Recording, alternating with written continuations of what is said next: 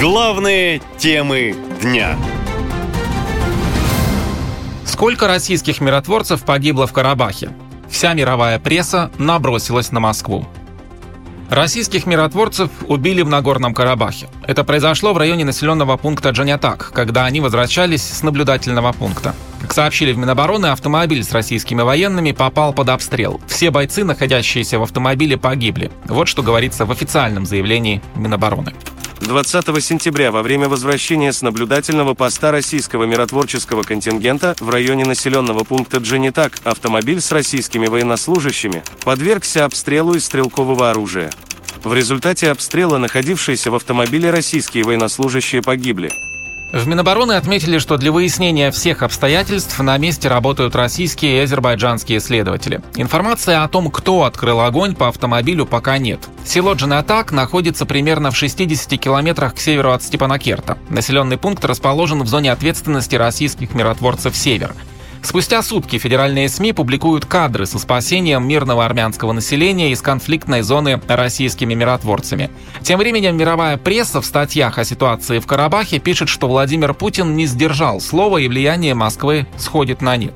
В частности, итальянское издание «Ля Стампа» отмечает, что хоть в регионе и стояли российские миротворческие войска, однако ничего не было предпринято. А польская «Жечь Посполита» пишет, что Россия может воспользоваться нестабильностью в Армении. Россия может воспользоваться нестабильностью в Армении, поскольку держит там свою военную базу. Теперь все будет зависеть от того, как поведут себя лидеры западных стран. Британская газета «Таймс» цитирует уполномоченного по правам человека в Степанакерте Гигама Степаняна, по словам которого Азербайджан воспользовался тем, что внимание и военные силы России сосредоточены на Украине, а международное сообщество не предпринимает никаких мер, чтобы остановить Баку. В то же время Daily Telegraph отмечает, что ситуация в регионе заметно изменилась с 2020 года. Когда президент России Владимир Путин смог вмешаться и потребовать мира после пяти недель войны, а Кремль еще рассматривался как гарант суверенитета Армении. Сейчас же поддержка России наполнена нюансами. Армения заняла более прозападную позицию и не поддержала российское вторжение в Украину. Возможно, Кремль хочет наказать ее и унизить премьер-министра страны Никола Пашиняна. Издание отмечает, что у конфликта есть перспективы роста. Мол, Израиль и Турция в 2020 году поддержали Баку и продолжают поддерживать до сих пор. При этом российская поддержка Еревана ослабевает, но ей на смену приходят западные страны.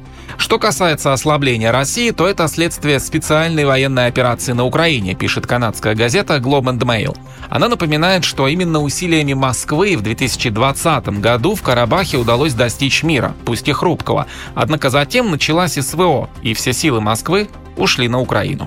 Война оказалась огромной глупостью, в результате которой российская армия, иногда считавшаяся второй по силе в мире после американской, была смята сочетанием украинской решимости и западных технологий. По договоренностям 2020 года в Нагорном Карабахе размещены около 2000 российских военных. Штаб командования миротворческими силами России расположен в районе Степанакертского аэропорта, в населенном пункте Иванян.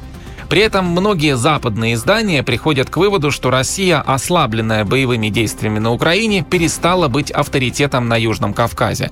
Мол, возможности Москвы по стабилизации обстановки невелики, и Кремль не осилит новый конфликт. Наша лента.